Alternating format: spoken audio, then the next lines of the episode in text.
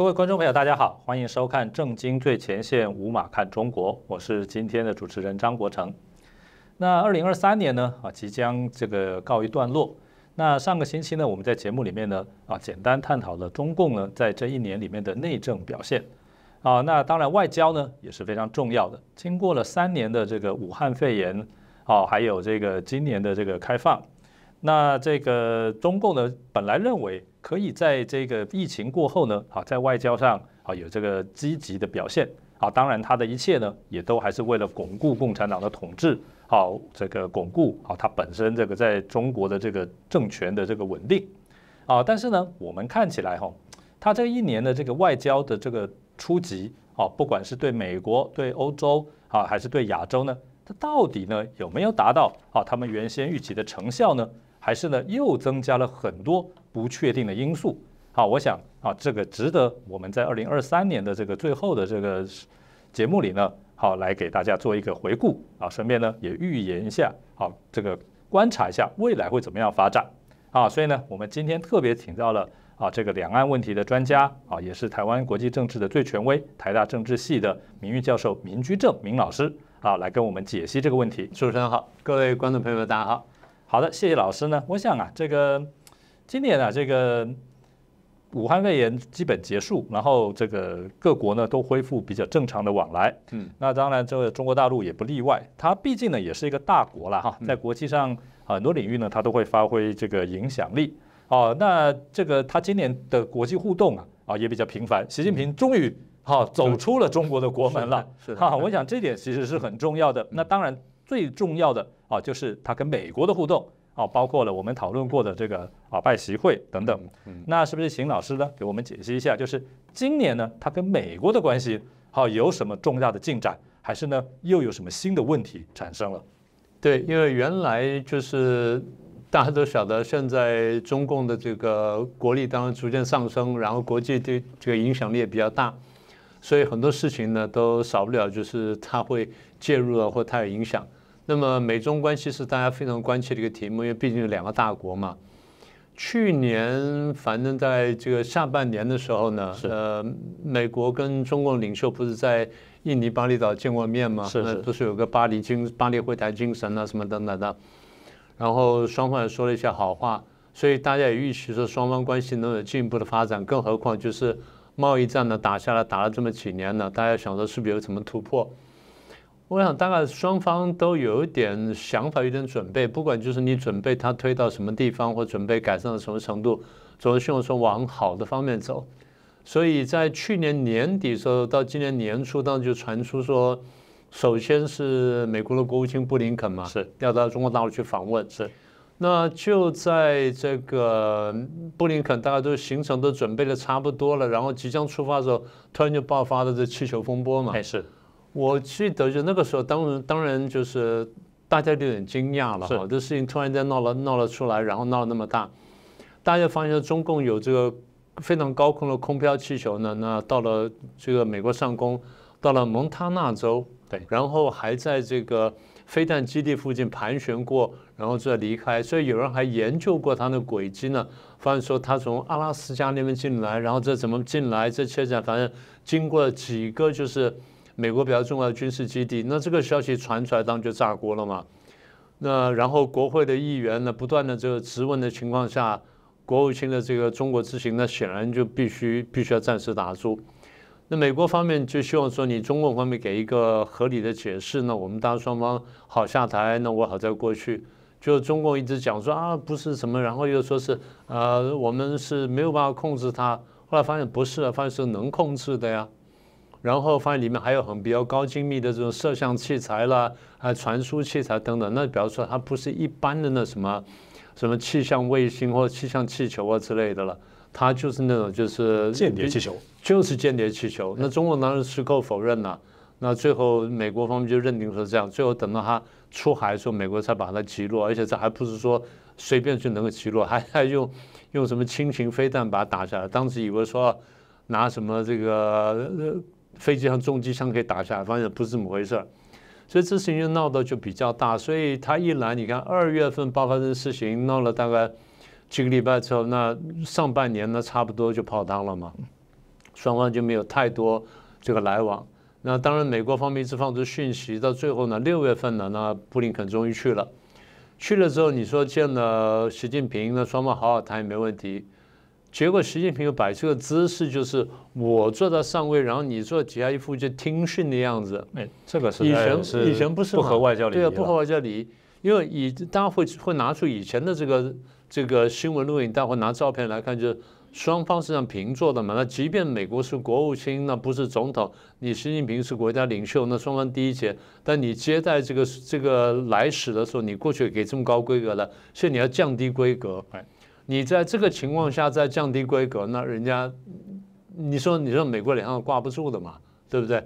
所以中共习近平说，我们尊重美国利益，然后不会挑战，不会取代美国，然后双方排除万难，让双方关系好起来。但你们要尊重我们的利益，尊重我们的什么呃核心价值什么等等。双方这样就有点谈不太下去了。当你说撕破脸，那也不至于了，因为毕竟这个美国方面还讲说，希望能够管控双方矛盾嘛，是都一直在讲这句话，要设护栏。那最后就是下来见完习近平下来之后见秦刚，然后就说好，那现在我们谈了谈出初步成果出来，总算破冰了。那是我邀请邀请你来这个美国访问。那讲完没多久，秦刚秦刚消失了，消失了。消失之后，然后美国说那好吧，那你谁接手呢？啊，王毅接手。美国把这邀请转给王毅，但是就迟迟就就没有去成功。但是后来就另外别的事去成，我们等下再说。所以就是从高层这个元首或准元首级互动来说呢，并没那么理想。是啊，这第一块。第二块就是双方不管怎么说呢，这个贸易战还在打，然后这些呃高科技出口管制呢还还在继续进行当中。因为美国注意到，就是中共对美国的技术偷窃什么等等呢，那是没有停止的。那这两天又爆出来说。中共偷窃美国的 AI 的技术，哎，这个非常严重，这件很大一件事情。然后不但偷窃 AI 技术，还用着发展出来去监控美国人，帮他建什么身份证啊，什么等等，那就麻烦了。所以美国在大概八九月份开始呢，就签了一系列的那些一些行政命令等等，就限制这些更高高精尖的科技的出口，特别是三纳米以下那什么软体啊什么之类的呢，那管制比较严厉。但是美国虽然说管制的严厉呢，但是美国还是想说我跟你改善关系，所以当时很多人就不太了解说，我们呢看到那段时间呢，美国一些高官呢就连续去出访大陆。那你说财政部长耶伦，哎，然后商务部长对雷蒙多，哎，再加上还有谁呀？我想想看，之前的国务卿，呃，这个国务卿的呃，大陆翻译叫克里，我们翻译叫凯瑞的，那么都去了，然后这个讲话也算比较和气。呃，我那时候看就说双方关系，你说因为几个互访就改善，我说不太可能，因为双方的这种对抗已经变成结构性的对抗，你不是产生根本的改变的话，这是很难的。好，那所以美国方面就是反正尽量表现善意，但中国方面呢，对于不公平贸易部分也好，然后这开放市场也好，保护知识产权也好，然后对待美国企业也好，或者说台海和平问问题或俄乌问战争等等这些问题呢。好像就是双方都没有共识，然后中共呢都是一副就针尖对麦芒那种态度。那你说美国也很难真正说做什么大幅度的这个改善，单方面的改善。好了，那拖到十一月份嘛，就拖到上个月了。上个月中呢，习近平不是跑了趟旧金山嘛，是去开那个 APEC 会议，然后终于这个见上了这个那拜登。双方当然说谈得很好，然后习近平出发前。又讲说啊，我们有一千个理由要跟美国改善关系，然后不要破坏关系。新华社骂美国骂了大半年，然后突然间又改口，然后说啊，我们又又连发五到十篇文章，又去带风向，说我们要改善对美关系什么等等。好了，那你这样讲了半天，就回来之后呢，第一没有什么特别具体的东西，第二呢，你的军机又去拦截美国飞机，那那那时候还离距离非常近的，差点擦撞。然后军舰也有也有这个也有这个这种阻拦航行的情况，所以这样你说两国关系你说要要改善其实不太容易。当然美国方面我看心里也不太舒服，所以后来是在这个 APEC 会议吧，对不对？APEC 会结束之后，他在记者会上，然后记者问他，他又说他是独裁者，然后中国方面又非常生气，所以我我觉得。就两国的关系呢，你我一直讲，我说是双方关系呢是一种已经到达这种就是就体系性的对抗，它已经变结构了。不管从国际法的问题啦，或者说这个价值观的问题啦，哦，说比较具体的什么俄乌战争啦、台海问题啦、南海问题啦、香港问题、人权问题等等，那不管从抽象的这些价值观或体系，或到比较具体的政策或者地点冲突等等，好像中共呢都嘴巴上虽然说软一点点，但是手上动作都没有少，所以双方关系我说要改善实在不同不太容易。那么回头看过去，就这一年下来呢。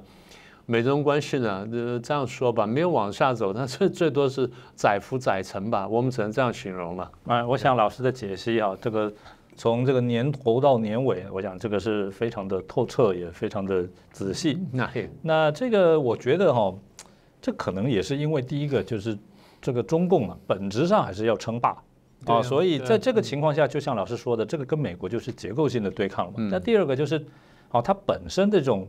啊，独裁啊，这种反民主啊，这种特质不会改变。比如说抓了一只鹰啦，警告这些周庭这些人的，所以你天生来讲，对美国的这个外交政策，不可能说你跟这样子的政权现在有什么密切的合作。我想这也引起他美国国内一定也是会有意见的。反过来说，就是中共就是他一直想说，我最后要取代美国，要消灭美国。他就算当着美国面不这么说，但他对内这样讲，让美国很多人他。他天天是把你英文、把你中文报纸翻成英文，用我们来解读你们这个内部的宣传嘛，解读你立场的嘛。所以美国也不会说，因为你讲了两句好话，我就相信你，因为你在里面讲了我一大堆坏话，讲了一年坏话，到最后要跟我见面才讲了五天好话，那我怎么能相信你呢？是，我想，而且中共的在外交上的承诺啊，这些好话很多也都是。口惠而实不至，是啊，比如说以前川普时代说你要买什么买什么，后来也很多也是没有兑现的，空头支票没有兑现。我想也谁也不是傻子，对不对？是啊，所以我想这个对美国的关系呢，啊，恐怕是因为它的这个基本的这个称霸的本质啦，独裁的性质，再加上啊这个经常这个在这个言辞上啊承诺上呢这个不能落实啊啊，所以这当然还要好也好不到哪去。但是当然因为它本身结构的关系也不会啊坏到哪里去。那我想。这个其实哈，我的观察不晓得老师觉得正不正确，就说这个美中关系啊，其实哈好或不好，会影响它跟亚洲其他国家关系。那那当然，如果它跟美国关系好一点的话，那跟亚洲其他国家关系呢，啊，它这个也不会差到哪去。但是如果不好啊，那这个亚洲其他国家当然啊也会受到这个结构的影响啊。那从这样看起来的话，我们的观察是，它跟周边国家似乎关系哦也不是特别好。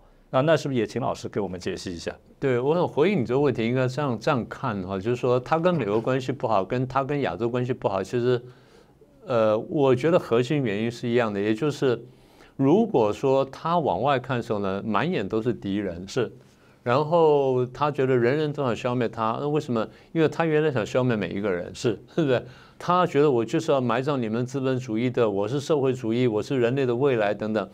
当他脑袋里面充满这种固执想法的时候呢，他看谁都是敌人。是，当他看谁是敌人的时候，他看美国是敌人，美国看的是敌人。那周边的国家如果怀抱的跟他不一样的想法的时候，也觉得他是敌人的了。所以我觉得核心的原因是一样的。那比较具体说，就是他跟日本跟韩国的关系吧。呃，我记得呢，就是在五月中下旬的时候，G7 的峰会不是在日本召开吗？那这次就没有邀请中共嘛？那还邀请了其他的一些什么观察员或观察国家来。那中共当然心里很不痛快了，然后也开了什么会，然后跟他对抗一下，他们中亚峰会嘛，是什么对抗了一下，但是其实不产生效果，因为双方根本就是不同量级的这个这种国际组织。那针对这个中共的一带一路呢，那这些国家呢在开 G7 峰会的时候讲说，我们是要筹集。啊，六千亿美元呢，所以要要进行重大的这基础建设，然后能够帮助贫穷国家不受这中共债务外交的这个这个捆绑，所以中日关系呢就已经开始紧张，更加上就是呃年头的时候，在这个会之前呢，这个呃岸田文雄访问过美国，是，然后尹锡耀呢又访问过美国。后来，美国这个推动之下呢，日韩关系开始解冻。那我觉得那是很重要的一步。日韩关系解冻不只是日韩关系解冻，而是因为日韩共同感觉到面临了中共的这个越来越大的压力之后呢，所以他们是这样解冻的。所以美国推动呢，就是这个顺水推舟罢了。所以日韩解冻的结果，他不是还签了华盛顿宣言吗？那尹锡悦还说华盛顿宣言是开放的，欢迎日本参加。他这样讲话的时候，我觉得中共吓死了，因为中共看见什么？中共看就是美日韩可能成为同盟。是我倒不认为说美日韩同盟这么快会形成，因为它无端端会增加压力。但是美日韩同盟要不要形成，或者至少改善到这一步的时候呢？他就告诉你，你如果中共再这个样子再顽皮下去的话，你再嚣张下去的话，那美日韩同盟大概就要成就要形成。所以。美日韩同盟形成不形成，在不在我们三方的主观意志，而在说你的表现给我们的这种感受，然后决定如何做。所以这个我觉得对中国来说是一个很大的压力。那日本当然就参加了美国的这个晶片同盟，然后呃增增加了对中共的这个管制啊、出口什么等等。那我觉得日本特别还值得注意一点，就是大家没有太注意到的东西哈。他跟澳洲签了这个双方互惠准入协定，是是，然后跟英国签了类似的东西，然后正在跟法国谈这件事情。那过去我们在节目上就讲过互惠准入协定呢，当然岸田文雄讲的可能夸张一点点，他说这是准军事同盟，是，而下一步就是军事同盟了，这时就离真正军事同盟只有一步之遥，呃，可能还差一点，因为准入协定呢，毕竟只是准入协定，当然就双方对于。国防安全跟区域态势有了这个相当高的共识之后，才会走到这一步。可是同盟就是你被打了，那理论上我来帮忙；我被打，你要来帮忙。准入协定离这个还有很大一步了，虽然说一步之遥，但蛮大的一步。但是我们想讲就是，这东西走到这里呢，比方说它不是空穴来风，它真的是有一个外在的很大压力来来压迫到到这一步，而这压力呢就是中共。就中共的这些战略姿态呢，使得他们觉得说，我不走到这里呢，我有危险。啊，那你说这个中共跟日本的关系变这样，那刚才我讲了一个侧面，就是中共跟南韩的关系也不好吧？是，南韩过去，因为我们碰过那些官方的人，当时就提醒他们，我们跟他们讲，你们对于中国大陆那个贸易依赖度过高，你们这样是很危险的。他们当时听不下去，我们跟他那讲，现在差不多五六年前了。是是，他他们听不下去，还拼命问我们说：“哎，怎么样改善？”什么？我说：“你不要想。”我说：“你们想的就是怎么样赶快逃出来。”他们当时不信的，日本呃，这韩国那个呃外务通商省他不相信这个事情。我们很认真跟他讲了半天，他反正就是将信将疑走了。那现在几年下来，他晓得，他把筹码压了中国大陆，今天的苦果已经出现。所以韩国体认到这点之后呢，韩国现在这个这个反向而行的速度非常快，然后呢动作非常大。那韩国当然也不是说我完全要跟你撕破脸，韩国是想说我至少要跟你保持一定的关系，然后你帮我平衡这个这个北韩的这个压力等等。但是中共又非常冷淡，所以看在南韩眼里就是你中共拿北韩来玩我南韩，是，所以南韩心里是非常不痛快。那那我面临。北韩的压力面临中共压力，那我当然就倒向美日，是，不管从经贸和安全上都是如此。所以，呃，所以回到刚刚讲说这个美日韩这个东西啊，美日韩东西出来之后，呃，其实还没有出来，他们只是就是在大卫营后来见了个面嘛。中共对这些非常生气、非常敏感，他说啊，这个就是个什么小圈子、小集团。问题是，这是你逼出来的，你不要忘记啊。那最后部分就是关于印度的部分。那中共跟印度关系不好，我们都晓得，这么这么长时间都都是晓得不好的。那我觉得印度最近它有几个地方我们特别值得注意的啊。一方面就是中印的边界的问题，当然现在好像没有说过去那几年那么严重，但是中印在经贸上的争这个越来越严重，争争争执越来越严重。因为当这些国际厂商从中国大陆把生产线拉出来之后，很多是拉到印度去。印度人口够多，然后教育程度够高，他只要他不用人人都来工作，他只要就是来这份工作的数十万、数十万、数百万人，你只要勤奋、勤奋，然后准准准点上班、有纪律的话，那我就抵得上中国大陆了。是，更何况就是印度的教育程度是比较高的，大家不要忘记，印度人数学是比较好的。所以，就你能招招募到一定数值的印度劳工的话，那对生产来说，那不会输中国大陆。所以，对国对国际这些大商家来说呢，印度是很好的选择。那这么一来，就是印度取代中国大陆的机会呢，变得大了很多很多。那这点让中共呢也很不是滋味。更何况中印度来讲说，我们之间是有一些安全上的一些疑虑的。所以，我觉得中共对你刚刚问的说周边的问题，那我还没有说东盟跟越南呢。那譬如说越南最近它两边倒嘛，但是看起来就倒向美国方面就比较更多一点点了。所以中国对中国来说，回到你的问题就是，大概它对周边亚洲国家的关系呢，大部分也都都真的是开始往下走，真的是没有什么可以可以报喜的地方。所以呢，我想刚才老师呢把他在周边的这个形势呢也解析的很清楚了。那我个人啊这个来看，我有个补充看法，就是说呢，这个日本也好，韩国也好，澳洲也好，啊这个印度也好，它本质上啊这个都是资本主义，都是信民主的民主民主国家，它信民的啊，那不像这个这个中共的信共。信共的啊，所以呢这些国家组成同盟呢，基本上只有同盟项目跟程度问题。是，本质上他们能够合作的幅度呢，一定啊是这个存在的。是。啊，那中共呢，它本身来讲，第一个你姓共就跟他们就不一样，而而第二个呢，就是你本身要讲它的称霸的本质哦，啊是不会改变啊，所以在这样的情况之下的话呢，我想啊，这个它跟周边国家的关系哈，当然呢也是像刚才老师提到，也是有好有坏，但本质上来讲存在的这种不信任感，我想可能不见得低于。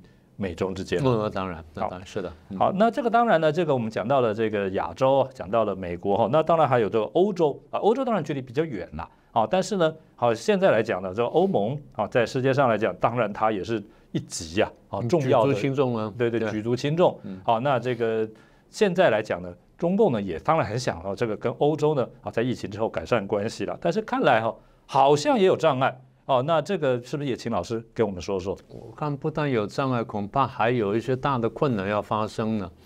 因为原来不是美中贸易战开打吗？是。那美中贸易战开打之后呢，中共要找一个取代美国的一个贸易伙伴，坦白说不是那么容易。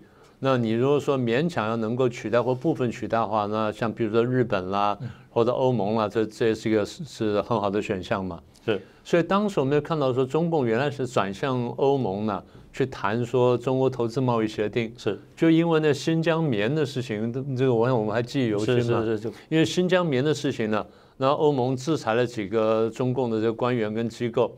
坦白说，你仔细读一下那个那个制裁，那个比较是一种象征性的制裁，因为它制裁不是那种很很很重要的那个人啊、单位或者说或者是公司等等。那中国脸上觉得挂不住，他就给你反制裁。那欧盟想说，我是给你做个象征性动作，然后这个纺织品各方面，我想跟你合作。就你现在这样反手的话，那我没办法。所以欧盟就想说，那人权对我们来说还是很重要的问题。欧盟这下比较想得清楚，所以后来谈了七年的中欧贸易协定呢，这样就叫停了。那现在一直恢复不起来。欧盟就几次跟中共讲，这个人权问题或价值观问题对我们来说很重要的。是中共听不太懂，中共一直一直觉得说。我只要是有这么大个经贸利益在这里，你就跑不掉。他他有太低估了人家对价值观的这种这种这个这种坚持。那这是第一个。第二就是俄乌战争的问题。俄乌战争问题呢，中共跟欧洲方面呢，呃，有很大的矛盾，很根本的矛盾。那中共是疏通多次的，没有办法。因为对欧洲来说呢，俄罗斯的扩张一旦成功的话，他看见了就是今天的希特勒啊，是是，对不对？对他们来说，欧洲国家感觉是非常直接的。那更何况旁边波兰在那里就第一线了，他也眼睁睁看着就，那如果乌克兰垮了，那就是我了，那再就波海这三国了。所以大家都很在意这个问题。而你中国在问题上呢，你手鼠两端，不但你手鼠两端呢，你还变相的支援俄罗斯。你在宣传上支援他，在这个经济上支援他，然后甚至是不是在一些呃轻武器或者说不是这种杀伤性的军品上你支援他？军粮和军服这些都算呢，都都算支援呢。那所以你这种，你这种态度呢，那我们是很难接受的。我觉得这第二个大的事情，第三个事情就是欧洲几个高官去大陆去访问，一个是德国的外交部长嘛，那位女士，呃，贝尔伯克嘛。另外就是欧洲理事会主席这 Michel 米切尔，是。再来就是执委会主席呢，冯德莱恩。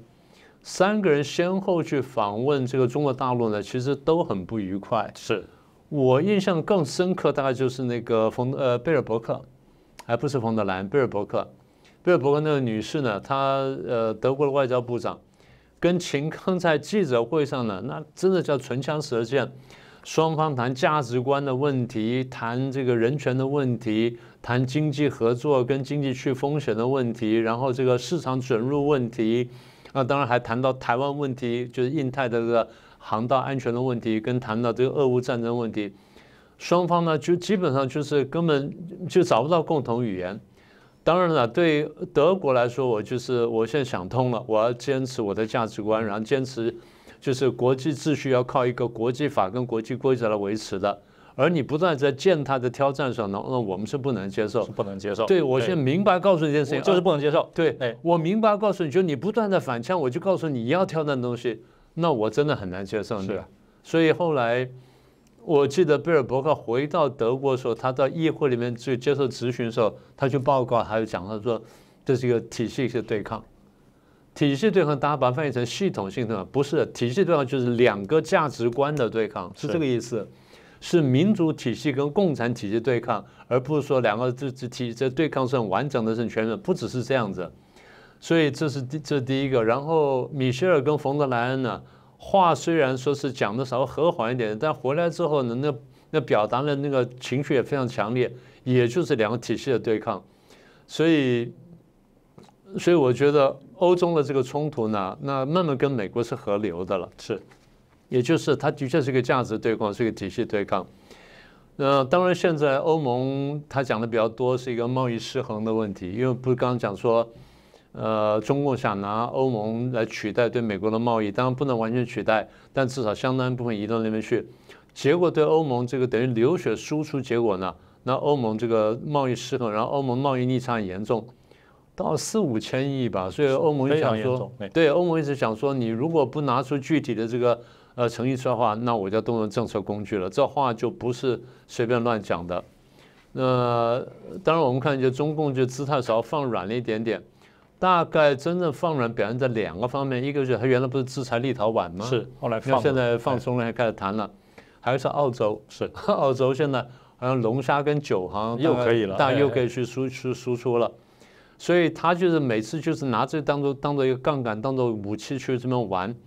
我不是说不能玩，问题是你玩的时候，如果说后面附带的价值观，然后挑战这个对方很根本的东西的话，我觉得这是一个很很大的问题。然后，当然现在最最大一个冲击对中国来说，应该是意大利退出“一带一路”嘛，是现在已经明白讲了。呃，他在欧洲大概唯一关系好的一个是俄罗斯嘛，半个是匈牙利嘛，大概是这样子。他跟俄罗斯有平行的战略利益，这我们知道。然后双方经贸往来非常频繁。中共一方面就是利用经贸的力量去支撑俄罗斯的战争，另外一方面就是其实也就是趁火打劫了，也就是就趁你病要你命，然后我我买点便宜货什么等等。但是这个反过来说，就是当大家看见俄罗斯在挑战国际秩序，然后你跟他这么妈吉的时候，大家觉得说，那你就在背后支撑他嘛，所以你你也不是好货嘛，就是这个蛇鼠一家。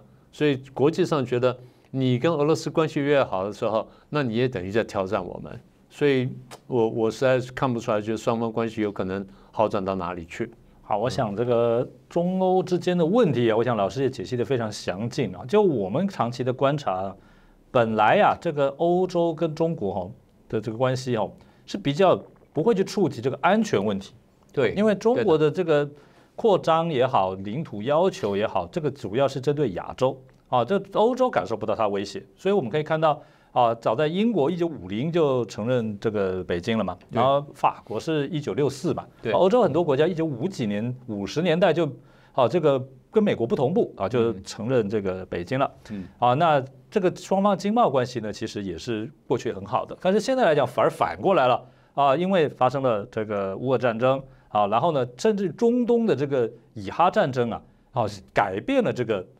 欧洲对中国关系的看法，嗯啊，这个安全问题呢，啊，居然跑上来了，变成一个这个主要的这个忧虑的问题。我想这一点哈、恐怕也是啊始料未及啊。对，而且嗯啊，这个欧欧洲呢，其实哦，现在看起来就是这个像刚才老师提到的这个俄乌战争这件事情啊，中国在后头哈啊扮演的角色啊，这个绝对是没有人会觉得他就是像他像他讲的一样，这是袖手旁观啦，不，他中立，他是保持中立，这个没有人会相信的了。哈。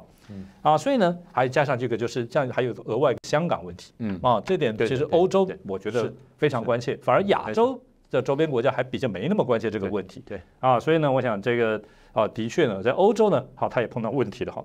啊，那么这样看起来哈，这个当然节目时间关系，我们没有讨论啊中东啊、非洲了。不过我们看起来哈，对这个世界主要区区块啊，好像这个中共的这个问题啊都挺多的。这我让让我想到啊，中国啊几千年前孟子啊讲过了什么呢？得道多助，失道寡助。失道寡助，威天下不以兵革之力啊！嗯你这个几千年前孟子就知道，你要这个称霸天下，不是光靠你的军事力量啊！我想放到了今天呢，恐怕也是同样的概念。那最后呢，是不是请我们老师呢，好给我们总结一下啊？就是啊，到底这中国的外交啊，这个未来呢啊，还会有什么样的挑战啊？什么样的问题？啊，这个哪些问题呢？是今年有，但明年呢，恐怕也是不容易解决的，是不是？请老师好给我们解析一下。嗯，这个展望的部分呢，可能将来我们要花一整集的时间才能谈啊。是那今天我先总结一下，在总结前先回应你刚才一个问题，就是说关于欧中之间到底有没有安全之争的问题、啊。是，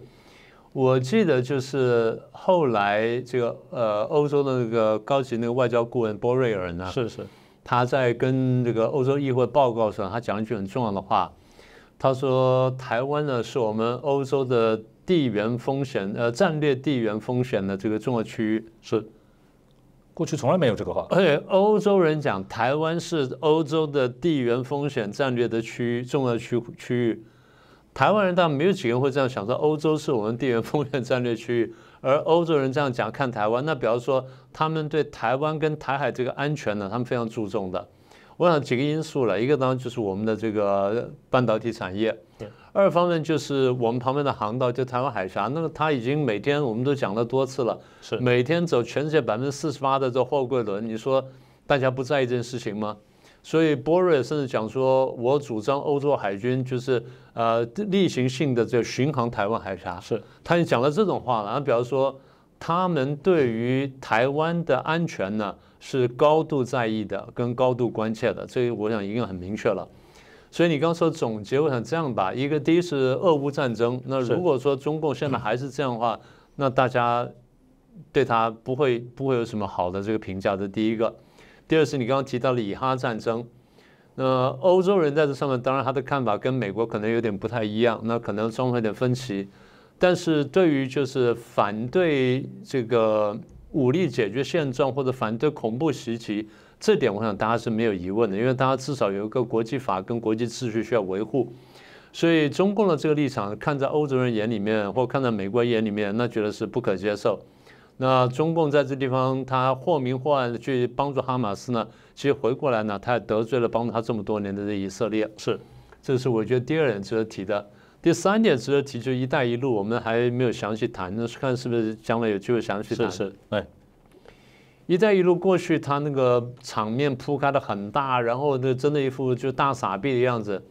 但傻到现在呢，那今年开这“一带一路”这个峰，这个二十年还几十年峰会，呃，十年峰会的时候，他给的钱是原来大概差不多是百分之五多一点点而已。没钱了。嗯，这那所以我们讲说没钱了嘛，所以这个问题很大呢。这不但是就是说啊，你你搞了债务外交，事实上这债务外交回来冲击了自己的货币，是冲击自己的金融安全，我觉得这是很蛮大的事情。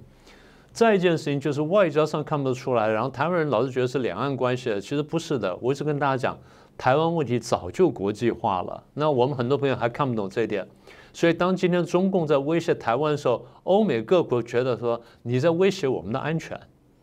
大家不要忘记，就前面我就不说啊，光说去年就是今年这一年，就二零二三年，对于中共威胁台湾呢，G7 明白谴责过，G20 明白谴责过，欧盟明白谴责过，北约明白谴责过，然后多个国家派军舰呢，就就就来到亚太地区，然后甚至穿过台湾海峡，就告诉你说，哎，你不能这样干。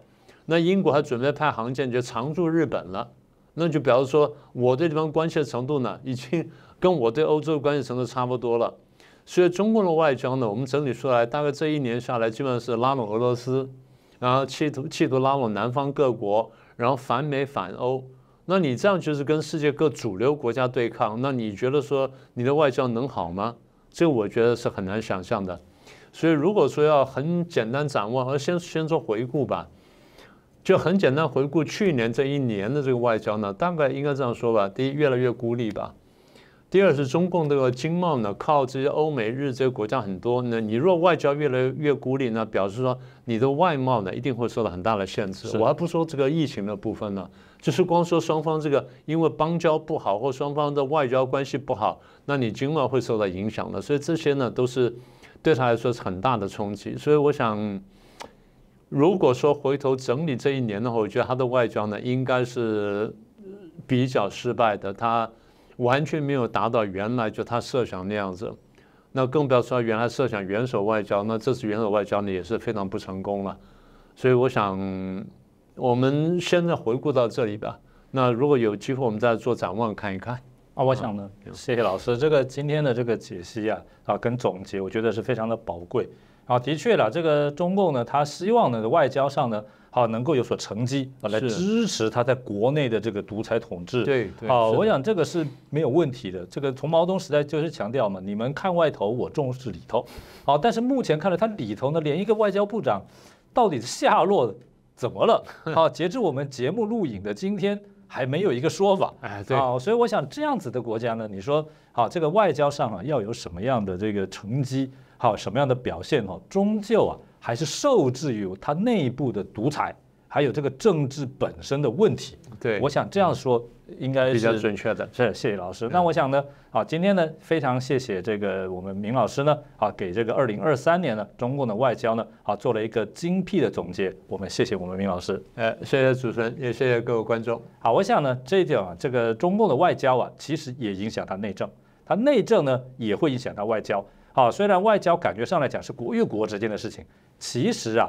对于未来啊，中国大陆内部的发展也好，两岸关系也好啊，它跟其他国家啊会怎么来往？啊，我想都有非常密切的关系，值得我们深切注意啊。那么今天呢，我们的节目啊就到这边。好，非常感谢啊各位朋友的收看。那这个也希望各位朋友呢，除了持续支持我们之外呢，啊也能够在网络上呢能够按赞、分享、订阅，按下小铃铛，好多给我们支持。好，谢谢各位。好，谢谢谢谢。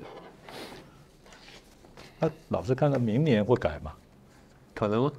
好像很难吧？可能这个结构问题吧？对对对，不太可能。但是呢，要这样讲哈，中共呢一向就碰到很大困难的时候，稍微突然间非常弹性。但是当时我们看到一点，只是那时候并不明确，但后来很明朗了。对，他在文革最凶的时候呢，他跟苏联关系非常糟糕。是是。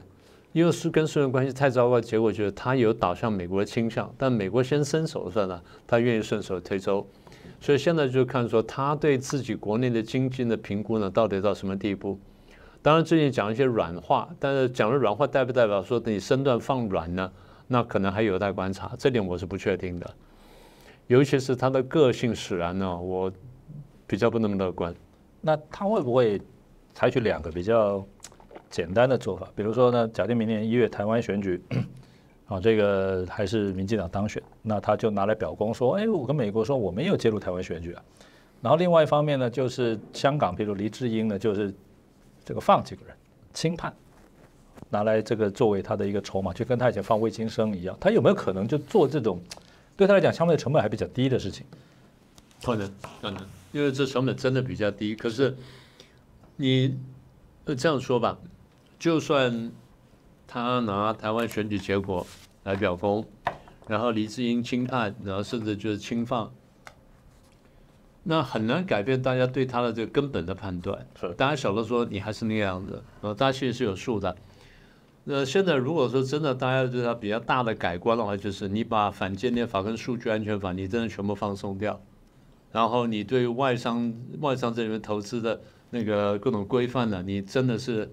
比较老实的去做，去对西方做做多一点的让步。这样说吧，他当初参加那个 WTO 的时候呢，做了十一项承诺，是一个重大的一个承诺，一项都没达成。那你现在挑几件这个真的去去做，然后大张旗鼓做的话，或许可以改观。呃，但是真的是一念之间的。我认为他如果现在还有一个问题，我们刚刚没有谈，就是他跟菲律宾到底怎么走？因为现在那个问题可能现在越闹越大，双方依附就是要动手的样子。那中共还弄那么大的海警船去去喷水喷人家，这个菲律宾他不管怎么背后是有美国在撑腰的。你说菲律宾要低头，美国都未必让菲律宾低头。是坦白讲，所以真的在他一年之间嘛，我觉得看他自己了。那这样最后结果会不会像刚才老师说他放那些法，然后呢，他会不会里头的人又跟习近平说，这样会不会一放又乱，一放就乱？这个乱不是乱中国的社会，是乱共产党的统治。是，然后你给大家更多自由，说不定哎统治就乱，那一乱再抓，那何何何苦放呢应？该这样说就不要放了。他放这个跟跟跟你说那放，它是两件事情啊。因为刚刚你说的放，大部分是外交上放，他是内政不用放啊。内政不放，他内政不用放，他是外交上放。而外交放的目的就是我给比较好的营商环境，让是是让外资跟外商重新回来。所以要这样讲，就是说，你看中国这么几十年，我们观察这么久，他在非常困难的时候，他的确有可能放松到这种地步。是是，那不然你也很难解释。第一，就那个时候为什么跟美国关系正常化，然后第二，邓小平后来突然为什么突然改革，然后这个六四杀完人之后，怎么突然之间又去搞个南巡，然后再来要再推动改革开放，所以他们对于这个做生死存亡那一块呢是抓得到的，然后那一块当他抓准的时候，他头脑清楚的时候呢，他的弹性非常大。这个我想你也很清楚不敢哎所以这个就最后就一个问题，就是说，那因为之前老师刚才举那几个例子，六四啦、文革啦，是好那个什么，那个是他真的里头问题很大了。是。那所以他不得不采取这个非常的措施。那他现在有没有？觉得其现在问题不大吗？现在的问题是什么？我们都知道问题很大，是现在是他觉不觉得对？就说如果他自己不觉得问题这么大，那那就没事，是是那就不会有了，是是是，那就不会有。不过他多少是觉得一些问题的，但觉得到什么程度我不晓得。我觉得他是读两件事情，第一是读我们的选举结果，第二读美国人民结果，是是。他读这两样东西。因为哦，毛泽东不管怎么样，我认为他对形势的判断始终还是比较清楚，哎，是所以他觉得要放的时候，他的形势判断，因为习近平现在有他的毛泽东的脑筋嘛，能够对形势的判断能够也很清楚嘛。目前看起来好像没有，是，所以这个就目前看起来没有。所以我刚才讲，我说一念之间嘛，是就这意思。现在问题是啊，还有一点就是，毛泽东那时候身边很多是打天下的人，跟那些打天下的人，是多少是有敢讲话的人。是是现在习近平身边那批人都是被他从矮子里面拔出来的人，那有没有这种胆量跟他讲真话？这是我们一直很很存疑的。所以去年二十大前我们就做这个判断嘛，当时我们已经拆了那个常委名单，我说常委如果真的这样的话，那恐怕身边没有人没有敢讲真话的人。当身边没有敢讲真话的人，到最后就你都觉得你是对的时候，那那就非常危险。我觉得现在啊，现在看来就是这样的。对，目前这目前就从二十大前一路上下来，大概这这大半年看我们就就都是如此。我觉得老师刚才观察是，台湾就没有人这样讲，就是说毛泽东那个时代至少还有人敢讲话，嗯，比如你说这个朱德那时候还在嘛，这不管怎么样，他彭德怀啊，政治局会议开会的时候他在睡觉，对不对？但是这个也就是有人不满意、不同意了嘛。那而且第二行，我觉得毛泽东还是很清楚，就是说中国那时候不管怎么样，实力上跟美苏比还是差远，差一大截。还是差远。国际上他也没什么贸易嘛，所以形势不利他是很清楚。可是现在说明习近平觉得，哎呦，我这个已经他是我觉得还有很大问题，就是他被自己文宣骗了，他真的是东升西降，是是就毛泽东那时候至少不会真的觉得东这样觉得。对，但是习近平说明真的觉得哇，这个什么 GDP 世界第二啊，诸如此类，他真的觉得是是是，就算你 GDP 第二，我也常常跟一些朋友讲，对 GDP 第二怎么样？你要看你的 GDP 怎么来的。是你 GDP 来源有两个，第一个是你是加工出口的，你真正自己说有实力去生产那是不多的。是是是，你把台商、外商都拿掉，你看你的生产东西是是出来，这东西这你算得出来的。你的出口的前十名里面有一大批是台商，然后出口的是前十名有一批是外国商人，你自己本国商家是没有几个的。你说哦，我把它做大做强，不是你讲讲做得到的，因为这后面有科技实力在这里。你当时已经没有这个根本的科技实力的时候，你一定是被卡脖子的嘛。弯道超车，这不是讲讲超得了的，是啊，是啊，这不是啊，谢谢老师，谢谢哪里没有这个真的是透彻的，因为他的现在最就是一般觉得说他会不会真的就觉得说，就真的跟自己讲，这就误判，这就误判，这所以就是说被自己的宣传给骗了，这才麻烦，这是我们害怕的地方。我觉得这是美国害怕的地方，美国经常提他这一点。因为他们以前说布布里兹列夫为什么去打阿富汗，是因为他信了他手下的将领说几天对就就可以收拾掉了，结果没有想到没有办法收拾，这打了好打了多少年？打了。对吧？如果他真的知道后头会打这么久，他应该不会打。应该不会打，对。从一九七九打到一九八几年，对了，跟打越战时间差不多。好，谢谢老师，谢谢。